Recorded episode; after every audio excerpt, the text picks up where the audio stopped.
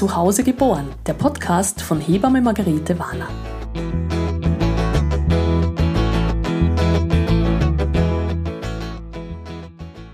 Heute ist die Linda Hindner bei mir. Ganz eine spannende Frau. Ich habe jetzt gerade noch vorher deine Website mir angeschaut und mich ein bisschen eingelesen, was du noch so alles kannst. Und nicht, dass ich irgendwas vergesse, deine Vorstellung. Aber vielleicht magst du dich auch einfach selber vorstellen und sagen, was du alles so machst. Im Zentrum vom Ganzen steht eigentlich meine Arbeit als Doula. Mhm. Ähm, mehr Wochenbett-Doula als Geburtsdoula. Ähm, ich mache ja noch ein bisschen Kraniosakral, meistens eh ähm, für die Frauen im Wochenbett. Und dann aus dem Ganzen ist dann eben entstanden ein Lieferservice für Wochenbettküche. Die treuen Podcast-Hörerinnen, die wissen natürlich schon, was eine Doula ist. Aber vielleicht magst du es trotzdem kurz erklären, was ist eine Doula, was machst du als Doula, weil du hast eh schon ein bisschen angemerkt, dein Steckenpferd ist mehr so das Wochenbett, aber es gibt ja auch mehrere Einsatzgebiete. So für die, die sich jetzt noch nicht so gut auskennen. Ja, sehr gern. Also eine Doula wird auch bezeichnet als eine Freundin auf Zeit. Das heißt, es ist eine Frau, die Schwangere begleitet, auch während der Geburt begleitet und auch im Wochenbett. Und die Doula agiert immer zusätzlich zur Hebamme. Also der Teil von, von der Begleitung, der irgendwie noch das gewisse Extra dann macht und das Ganze noch schön abrundet. Und einfach die Frau auch emotional begleitet, für sie da ist. Ja, mehr wie eine Freundin. Mhm. Genau. Und die genau. arbeiten immer zusammen mit der Hebamme und die Rollen sind auch recht klar definiert. Mhm. Und so Hebammen wie die Margarete, die nehmen Doulas auch gerne mit zur Geburt, weil es einfach eine schöne Unterstützung ist. Genau. Und eine Bereicherung für alle. Ja, gibt ja auch viele Hebammen, die Doulas jetzt nicht so wohlgesonnen sind. Ja, leider. Ja, ja. das ist ein, ein, langjähriger Konflikt schon, muss man sagen. Gell? Also ja. das irgendwie, ich weiß gar nicht warum da müsste man auch mal eine, eine, Hebamme interviewen, die jetzt nicht so ein ja, Fan ist von Doulas. Genau. Aber ich glaube, es ist schon so ein bisschen dieses, dass die Hebammen oft ein bisschen Angst haben davor, dass die Doulas ihnen irgendwas wegnehmen. Mhm. Ich empfinde das ja. wirklich mehr so als Geburtsteam für die Frauen. Mhm. Also wenn gerade bei den Hausgeburten, ich bin ja halt Hausgeburtshebamme und habe halt bei den Hausgeburten die Doulas dabei. Ich glaube, das ist mhm. nochmal ein bisschen was anderes, als wenn du im Krankenhaus mhm. dabei bist als Doula. Mhm. Weil da ist ja wirklich, sind die Frauen schon oft auch viel allein. Mhm. Und da muss einfach eine Hebamme mehrere Frauen parallel mhm. betreuen. Die kann nicht eins zu eins bei einer Frau dabei sein. Mhm. Da ist das, glaube ich, noch ein bisschen intensiver, das Verhältnis Frau zu Dula. Mhm. Intensiver noch diese emotionale Beziehung, die du hast. Genau. Und bei der Hausgeburt habe ich das Gefühl, da ist man so im Team da. Und schlussendlich glaube ich, dass es wirklich eigentlich in Wahrheit nur sehr wenige Hebammen sind, die Doulas nicht mögen. Aber ja. die machen so viel Stimmung und ja, wirklich, da passiert ja. dann so viel mhm. Wirbel rundum. Man könnte sagen. Ja. Und Aber die Dula, als, sie wird ja oft auch übersetzt, die Dienerin der Frau. Genau, ja. Und die, die die Mutter bemuttert. Ja. Und die, die Mutter nährt mhm. auch. Und da ist so ein bisschen die Nährung und die Ernährung, die ja dann auch dein Steckenpferd geworden ist. Weil was machst du auch? Das haben wir jetzt noch gar nicht erwähnt, oder? Na, du meinst der Lieferservice? Ja. Das Wochenbett, ja genau. Lieferservice fürs Wochenbett, das klingt viel. Das musst du schon noch. Das klingt dir viel zu wenig. Das nennt sich Mamas Nest. Genau. genau. Ja. Erzähl mal, wie bist du zu dem gekommen? Was ist das überhaupt? Ja, also über meine Arbeit als Wochenbettdoula mhm. hat mich das irgendwie gepackt. Also ich habe mich dann mehr fokussiert aufs Wochenbett, weil ich dann gemerkt habe, dass die Frauen im Wochenbett einfach viel zu wenig in Wahrheit unterstützt sind, dass da so viel noch an Bedarf wäre, dass viele Frauen im Wochenbett einfach ziemlich alleine sind und die Zeit sehr wenig Aufmerksamkeit bekommt und sie auch sehr oft sehr wenig darauf vorbereitet sind. Also die Frauen gerade beim ersten Mal, die landen im Wochenbett und sind ein bisschen ja, überfordert, was da eigentlich alles ist. Und es gibt aber auch so wenig Unterstützung. Also es ist einfach eine Zeit, wo die sehr wenig besprochen wird, wo man einfach irgendwie davon ausgeht, ja, da passt eh alles, da ist die Geburt und dann, ja, danach ist dann irgendwas. Ja, auf das bereitet sich kaum jemand vor, oder? Genau. Das ist so, auch im Geburtsvorbereitungskurs, das sind oft so die letzte halbe Stunde vom Kurs, wird noch übers Wochenbett ja, genau, geredet. Genau. Das kriegt nicht so den Fokus. Ich habe dann immer wieder Frauen gesehen, von Frauen gehört, bin ihnen begegnet, denen es wirklich nicht gut gegangen ist im Wochenbett, die aber auch keine Unterstützung annehmen wollten. Also das mhm. war irgendwie bei denen einfach so, nein, alle anderen schaffen das auch und ich muss das auch können. Mhm. Und nein, ich schaffe das schon selber, das wird schon gehen. Und eben auch die Erfahrung, dass es so schwierig ist, Hilfe anzunehmen, mhm.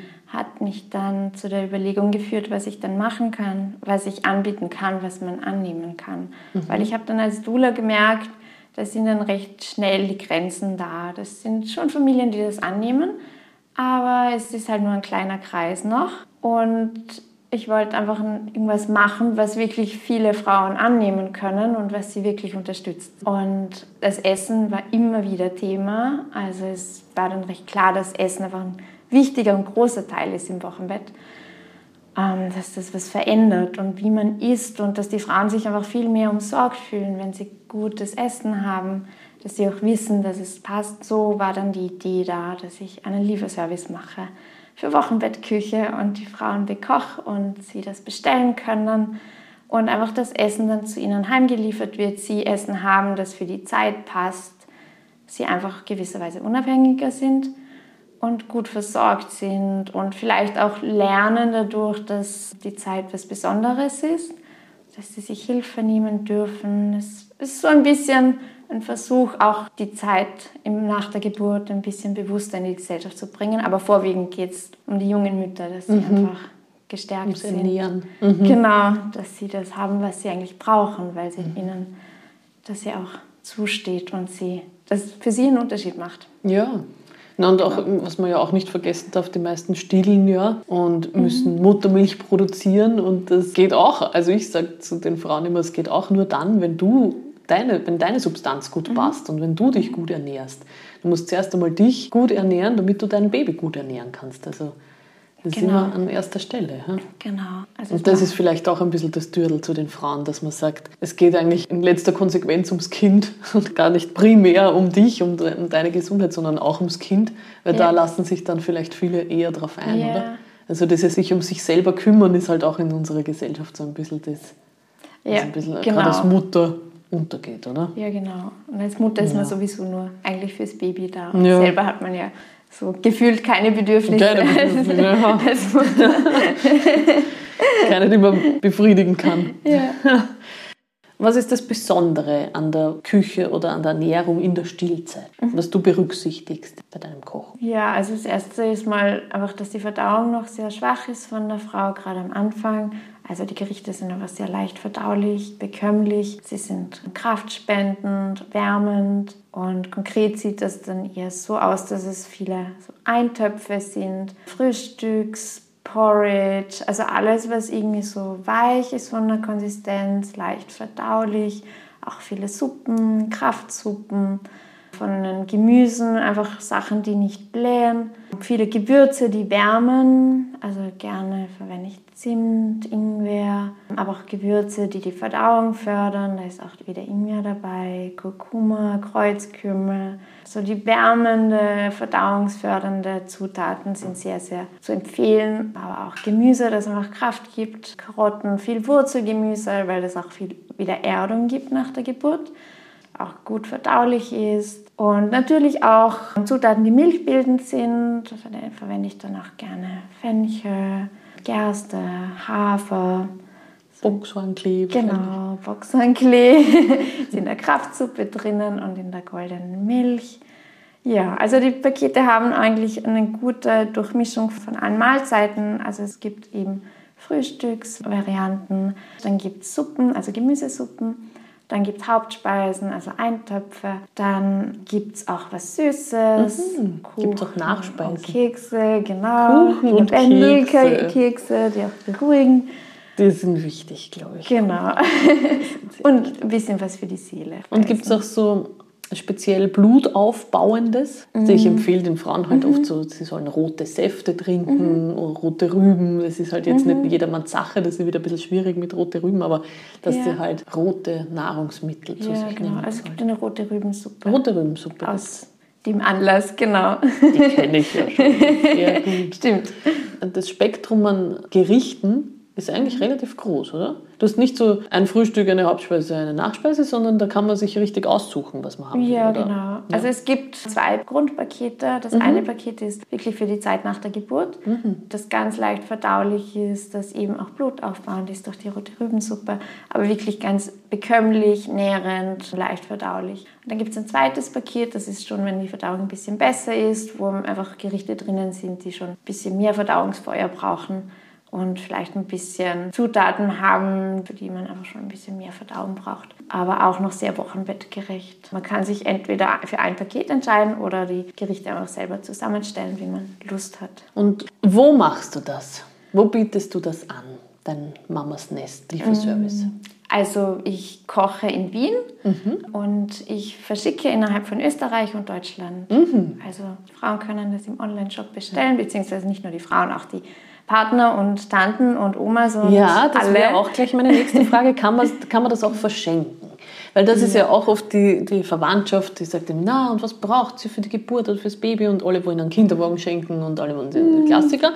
Aber wäre das nicht auch eine Idee für manche Verwandtschaft zu sagen, ja. da gibt es Gutscheine zum Beispiel ja. oder so ein Paket, das man kaufen kann, wo man sagt, das schenke ich dir zur Geburt, dann bist du verpflegt. Ja, genau. Also ich merke das, ich würde sagen, dass vielleicht ein Drittel oder ein Viertel ungefähr verschenkt wird. Ah, wirklich? Also mhm. es werden sehr viele Gutscheine gekauft mhm. oder Pakete werden an die Mamas verschickt. Mhm. Also es ist ein sehr, sehr beliebtes Geschenk ja. von ähm, Tanten, Mamas, von Freunden, aber auch von Arbeitskollegen, wenn die mhm. Frauen in Mutterschutz gehen. Ja, ich merke, das ist sehr, sehr beliebt, weil viele, die schenken, selber auch Mütter sind und selber mhm. wissen, dass das einen Sinn macht und auch, dass sie auch gerne was schenken, dass mhm. sie wirklich, wo sie wissen, dass es die Frau sinnvolles braucht Geschenk und dass ist, es ihr gut Nicht die 95. Windeltorte. Ja, genau. Ja, genau.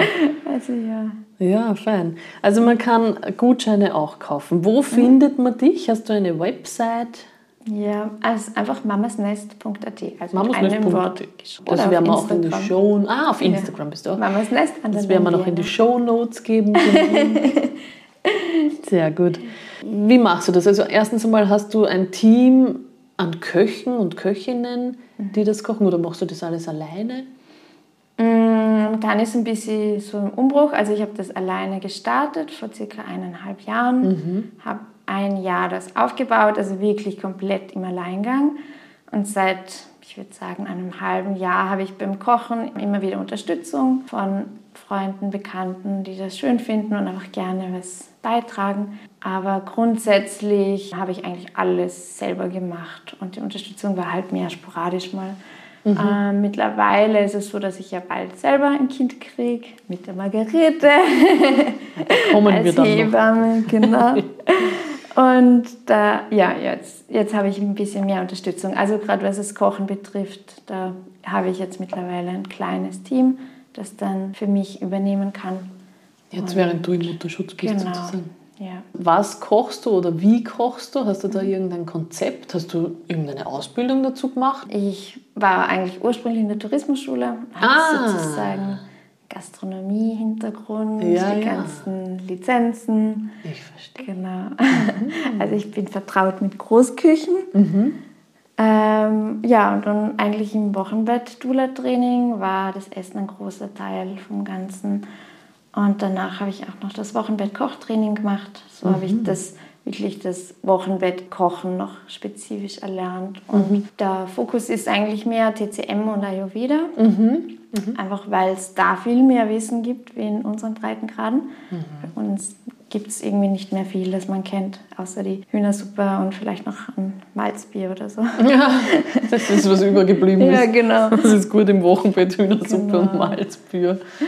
Aber TCM und Ayurveda, ähm, die haben noch sehr, sehr viel Wissen von der traditionellen Wochenbettpflege mhm. und auch, was das Essen für einen Einfluss hat, wie die Gerichte sein sollen. Auch wie man es zubereitet, oder? Genau. Das ist ja auch in der TCM schon wichtig. Ja, ja. genau. Mhm. Und genau, auf dem sind die Speisen angelehnt mhm. und aufgebaut eigentlich, ja. Und hast du auch irgendeine spezielle Kost, weißt du, wenn jetzt eine Frau vegan sich ernährt oder vegetarisch, gibt es da auch? Also eines? die Gerichte sind grundsätzlich alle vegetarisch. Ah ja. Viele sind vegan, nicht alle. Ich verwende sehr gerne Butterschmalz. Das wird im Ayurveda als Ghee bezeichnet. Das mhm. ist so das Gold, wie man das auch bezeichnen kann, weil es einfach so, so gut ist für den Körper. Also ich verwende einfach Ghee. Das ist eigentlich das Einzige, ähm, was nicht vegan ist. Mhm. Und die Frauen, die vegan sind, die suchen sich dann einfach mhm. die Gerichte aus, die vegan sind. Genau. Mhm. Ich habe gesehen, auf deiner Website gibt es auch so speziellere Pakete für Sternenkindeltern oder sowas. Mhm. Was ist da anders? Das sind eigentlich Pakete, die grundsätzlich nicht sehr anders sind vom Inhalt. Sie sind einfach Gerichte, die nicht unbedingt milchfördernd sind. Ah, ja, aber, klar. Mhm. Also, aber trotzdem einfach den Körper stärken, weil die, die Frauen ja nach einem mhm. Sternenkind der Körper ja auch Unterstützung Trotzdem braucht. im Wochenbett sind. Genau, ja. sie haben mhm. auch ein Wochenbett, das wird auch kleines Wochenbett genannt. Und die Pakete sind einfach vom Inhalt einfach aufgebaut, dass sie Beilagen haben, die die Frauen unterstützen, die einfach ihnen Kraft geben und mehr so ein bisschen so ein Herzensgeschenk mhm. auch an sie ist. Oh, das hat bei uns in, in unseren Kulturkreisen wenig Stellenwert. Mhm, ja. Wie bist du überhaupt dazu gekommen, dass du sagst, das ist das Türl zu den Frauen? Über die Ernährung? Für mich war eher so der Türöffner, dass das so mehr die Erfahrung einfach war im Wochenbett, dass das Essen einen großen Unterschied macht, in, gerade in der sensiblen Zeit, wo die Frauen noch eine ganz eine schwache Verdauung haben, wo sie emotional noch so offen sind, so sensibel, verletzlich, wo das Essen einen großen Unterschied macht in dem Sinn auch, wie sie sich fühlen. Also dass eine Mahlzeit, die wirklich mit Liebe gekocht ist, wo sie sich umsorgt fühlen, wo sie das Gefühl haben, wow, da ist jemand für mich da, dass das für die Frauen einen emotionalen Unterschied macht. Dass mhm. man sich wie irgendwie gesehen fühlt, dass man sich geborgen fühlt, dass man so ein bisschen so eine Liebe eigentlich bekommt von außen. Und wie das Sprichwort Liebe geht durch den Magen. Ja, genau. Ja. mhm. Und ich habe dann einfach auch gemerkt, dass die Frauen dadurch einfach auch anders heilen können und sich anders auch wahrnehmen, das Baby vielleicht auch anders wahrnehmen dass es mehr so ein Akt ist, so eine Geste, hey, ich sehe dich und du bist wichtig und da hast du was Gutes für dich, weil das auch wichtig ist. Das ist so, man kann sich das ein bisschen so vorstellen, wie wenn man mal krank ist oder es nicht gut geht und jemand bringt einem eine liebevoll gekochte Mahlzeit. Das macht auch einen mhm. Unterschied. Also man mhm. fühlt sich einfach gleich viel gesünder und stärker. Und, und auch, ja, ja, genau. Mhm. Und das ist so ein bisschen das den Zugang, den ich eigentlich habe, dass das Essen nicht nur für den Körper ist, sondern dass es auch einfach viel mehr ist. Mhm. Und dadurch die Frauen mehr, besser heilen können, sich mhm. besser spüren und sich selber vielleicht auch mehr wertschätzen. Ja. Ja, spielen viele Themen mit. Gell? Ja, ja ist Essen ist sehr emotional schlussendlich. Essen ist sehr emotional. Wie ist das? Können da die Väter auch mitessen oder die ganze Familie? Was, wenn da jetzt viele Kinder schon sind, Geschwisterkinder? Mhm. Gibt es da Großpakete auch, die man bestellen kann? ja, es gibt auch ein Familienpaket. Da können alle mitessen, die wollen. Mhm. Die sind einfach ein bisschen größer gestaltet, sodass für die Papas oder für die Kinder noch, auch noch da ist, weil mhm. die brauchen ja auch was schlussendlich. Ja. Und wenn die Frau dann extra noch für die Kinder kochen muss, ist ja auch nicht das ja, Ziel ja. erreicht. Das stimmt. Und wie kommt das? Bringst du das frisch gekocht und es ist warm oder wie schaut das aus? Wie, wie kommt das zu den Frauen? Nein, wenn es nach Deutschland verschickt wird, kann es nicht warm sein. also die Gerichte sind in Gläser abgefüllt mhm. und sind eingeweckt, so wie man das klassisch kennt aus alten Zeiten, dass die Gerichte mhm. einfach schonend haltbar gemacht werden. Und dadurch sind sie ein paar Monate haltbar. Mhm. Es haben noch wirklich möglichst viele Nährstoffe, sind einfach noch wirklich nahrhaft und nicht mhm. totgekocht. Genau. Und dann werden sie einfach gekühlt verschickt in einer Kühlverpackung per Expressversand, sodass sie dann am nächsten Tag da sind. Also sie kommen dann ja, am nächsten Tag an. Und das wärmt man sich dann daheim auf. Also diesen genau. Schritt des Aufwärmens, das muss man dann schon noch. Ja, genau. also sie sollten dann gekühlt gelagert werden im Kühlschrank. Mhm. Aber dadurch, dass sie haltbar sind, ist das recht flexibel auch bestellbar weil man weiß ja nicht, wann das Baby kommt. Ja, und stimmt. Dadurch ja, kann man genau. das auch schon davor bestellen, ein, zwei Wochen davor und hat dann das Essen einfach da, wenn das Kind kommt. Ah ja, dann ja. ist wichtig, dass das länger haltbar ist. Genau. Ja, mhm. ja. und dann gibt man es in den Topf und wärmt es einfach auf und ja. Wie viel kurzfristig muss man bestellen bei dir? Mm, wir versenden, versenden immer am Dienstag und am Mittwoch. Das heißt, wenn man bis zum Vorabend bestellt, dann kann man es am nächsten Tag verschicken. Ah ja, Also, also, relativ kurzfristig. Am selben Tag wird meistens ein bisschen knapper. Ja, ja, Tag aber wenn ich jetzt eine Wöchnerin habe und die kommt im Wochenbett drauf, Ma, das hätte ich jetzt doch gern, ja. dann könnte die das sicher auch noch organisieren. Ja, Zumindest für die nächste Woche sicher. oder so. Das wird gehen. Mhm. Definitiv. Super. Mhm. Also ist es schon ein bisschen bekannter unter den Leuten oder sagst du, naja, das ist erst im Aufbau, da könnte noch viel mehr kommen, das ist noch nicht so bekannt? Braucht noch ein bisschen. Ich glaube, es ist grundsätzlich nicht bekannt, dass es das gibt. Also in Deutschland mhm. gibt es ja schon den Markt dafür, da kennt man es, aber in Österreich hat es ja noch gar nicht gegeben bis dahin. Mhm. Das heißt, die Leute wissen grundsätzlich oft nicht, dass es das überhaupt gibt. Mhm. Aber ich finde, dass es schon sehr gut angenommen wird. Also die Rückmeldungen sind wirklich, wirklich gut und von allen Seiten sind das die Papas, die entlastet werden dadurch oder eben auch Fachpersonen, die mit den Schwangeren und Wöchnerinnen arbeiten aber auch die Mamas selber, die Omas, also da gibt es wirklich, ja, es wird sehr gut angenommen. Mhm. Mhm. Aber natürlich, bis man einmal Bestellungen hat und bis das Ganze eine gewisse Konstanz hat, braucht es einfach Geduld. Aber das ist, glaube ja. ich, normal. Wie bei jedem Unternehmensaufbau. Genau, ja. ja. Also ja, schlussendlich ist immer eine Frage des Marketings und wie viel man hinein investiert. Ja. Aber es wird doch sehr, sehr viel empfohlen. Also ich habe das Gefühl, mhm. dass die meisten Bestellungen eigentlich mittlerweile Auf Empfehlung, Empfehlung kommen. kommen. Also es nimmt seinen Lauf. Und ja. Ja. und von selber, gell? Ja, fein, super, danke dir. Jetzt bist du natürlich selber schwanger, haben wir zuerst eh schon gesagt zu Beginn. Ja. In einem Monat circa kommt dein Baby auf die Welt. Ja. Und du planst auch eine Hausgeburt.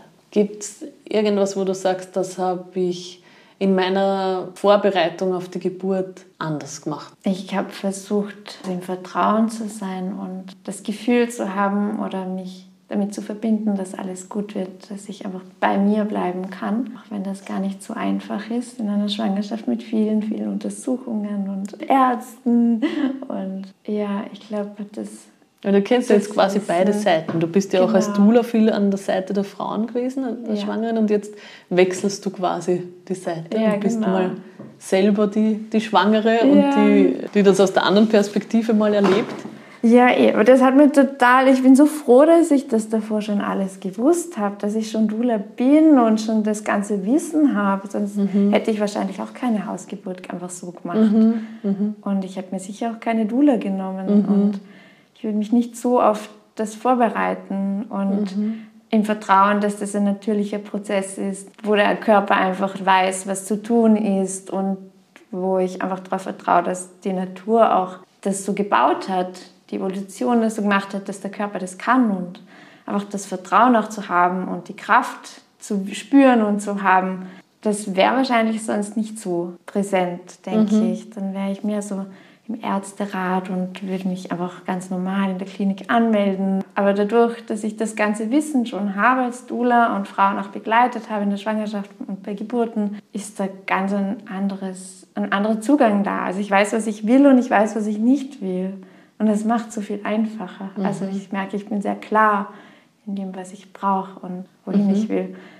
Also es ist für mich ein totales Geschenk, dass ich das alles schon gelernt habe und ja. gesehen habe.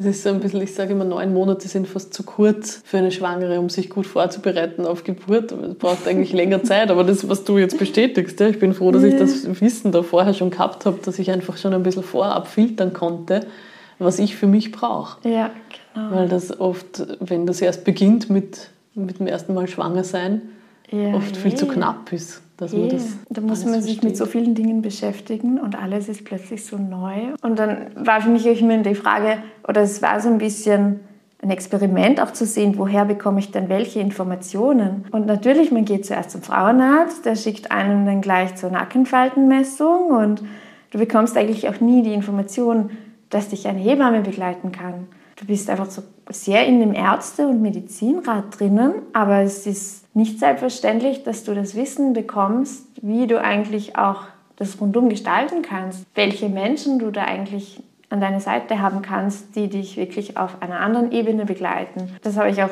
mit Erschrecken eigentlich festgestellt, wie wenig Hebammen an Platz bekommen bei den Ärzten und dass das eigentlich nie erwähnt wird, dass eine Hebamme einem in der Schwangerschaft begleiten mhm. kann, dass eigentlich auch nie erwähnt wird, dass es Nachsorgehebammen gibt. Also ich habe in der Zeit auch sehr, sehr schätzen gelernt, die Rolle der Hebammen und auch sehr den Unterschied gemerkt, wie Ärzte und Hebammen den Zugang zur Geburt haben. Mhm. Und ich sage immer, eigentlich würde ich mich am liebsten nur von der Margarete begleiten lassen und mhm. alles andere bräuchte ich nicht so unbedingt. naja, du kannst es ja wie eine zweite Meinung sehen. Und natürlich, das sage ich auch immer, dass der Arzt oder die Ärztin ja. einen anderen Zugang hat zur Geburt als die Hebamme, aber man muss überlegen, wer ist dann dabei? Wer ist bei Geburt an ja. meiner Seite? Ja, das genau. ist selten der Arzt oder im Krankenhaus ja schon, aber dann kommt er nur ganz am Schluss dazu. Mhm. Aber durchgehend begleiten tut dich eigentlich die Hebamme. Ja. Ja, der Zugang ist irgendwie natürlicher von ihnen. Es wird nicht immer vom Schlimmsten ausgegangen. Das ist einfach so ein, auch das Vertrauen in die Geburt, in den Prozess, in die Frau, das ist so schön und mhm. das ist so wichtig. Das macht einen riesen Unterschied, wie man sich fühlt als Schwangere mhm. und wie man in die Geburt reingeht.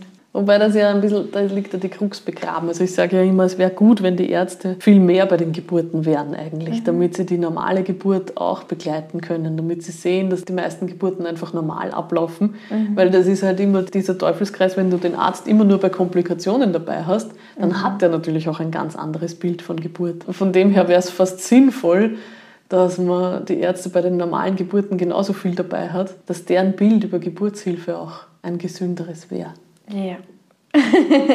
Definitiv. Das ist ja auch was in dem Film Die sichere Geburt, wo wir ja. waren bei der Filmvorführung da in Wien, die Ina Geskin in dem Film ja auch sagt. Ja.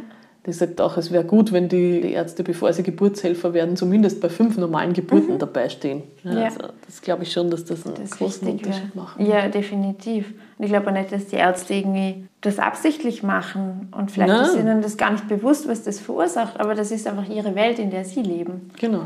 Ja, und das ganze Medizinstudium, oder? Das ganze Studium ist schon so aufgebaut, mhm. dass du als Mediziner halt kranken Menschen helfen musst. Ja, genau. Und halt in Ordnung bringen musst. Ja, du ja. bist halt in diese Richtung von Anfang an. Wer tut sich mhm. schon ein Medizinstudium an? Ja, das ist schon, wenn du jahrelang eingetrichtert kriegst, du bist der Helfer in der Not. Du mhm. hast die Instrumente in der Hand, damit du helfen kannst, damit du jemanden retten kannst, damit du so jemanden operieren kannst, aufstellen kannst, was rausholen, dann ist wieder alles gut. Ja? Yeah. Das ist halt so das Mediziner-Mentalität. Und die braucht es halt im Kreissaal eher nicht. Mhm. Das ist eher gut, wenn man sich zurückhält, ja. wenn man den Schmerz aushält, mhm. wenn man begleitet. Ja? Das ist in der Palliativ zum Beispiel findet man das wieder, mhm, aber stimmt. in der Geburtshilfe halt auch so wichtig und das ist schon was sehr Spezielles in der Medizin, wo nicht jeder dafür gut geeignet ist. Genau, und mhm. ich glaube, ein Unterschied macht auch, dass das eigentlich keine kranke Menschen sind, die kommen. Ja, na klar.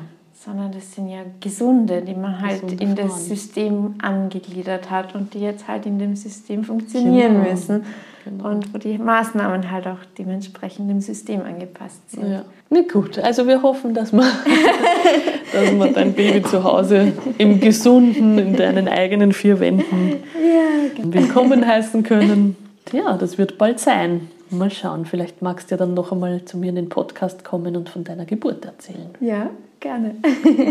Du selber wirst dir auch so ein Wochenbettpaket im Wochenbett gönnen. Oder wie machst du das bei dir selber? Ich glaube, ich bin froh, wenn ich dann mal was anderes essen kann, wie über meine eigenen Gerichte.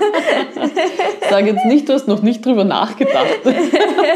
ein bisschen Plan habe ich. Aber ich habe ja auch eine Wochenbettdula, die dann für mich kocht. Stimmt, du hast da ja auch. Genau, also ich werde ja auch frisch bekocht, ja. Ja. ja, schön. Wir sehen uns ja noch ein paar Mal mal. Ich darf mhm. ja deine Hebamme sein.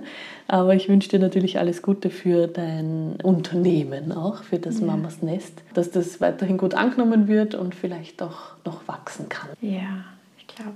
Potenzial ist da. Ja. ja. Alles gut. zu seiner Zeit. Gell? Alles zu seiner Zeit, genau. Ja. ja, danke, liebe Linda. Danke dir, Margarete. Es war mir ein Vergnügen. Beides, also dich als Hebamme zu haben und im Podcast da zu sein. Oh, danke schön. Ja. ja, schön, dass du da warst. Ja, danke dir auch.